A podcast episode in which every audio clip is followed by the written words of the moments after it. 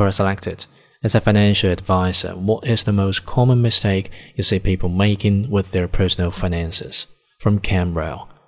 I can tell you something extremely damaging that 90% of young people do, which often affects their financial health for life.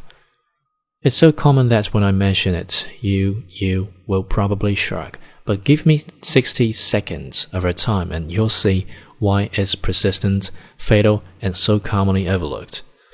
What's a really common investment for young people? Bitcoin, crypto, marijuana companies, penny stocks, basically whatever the next big thing is.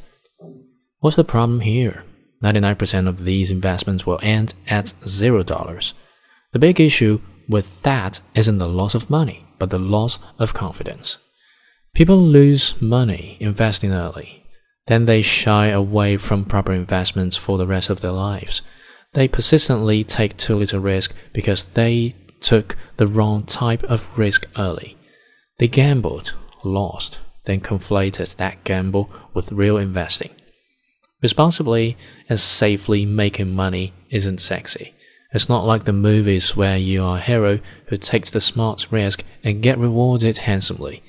It's about taking the right risks constantly and watching your portfolio grow.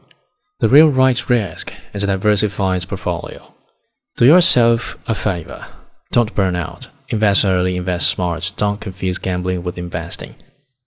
Above all, know what risks are right for you.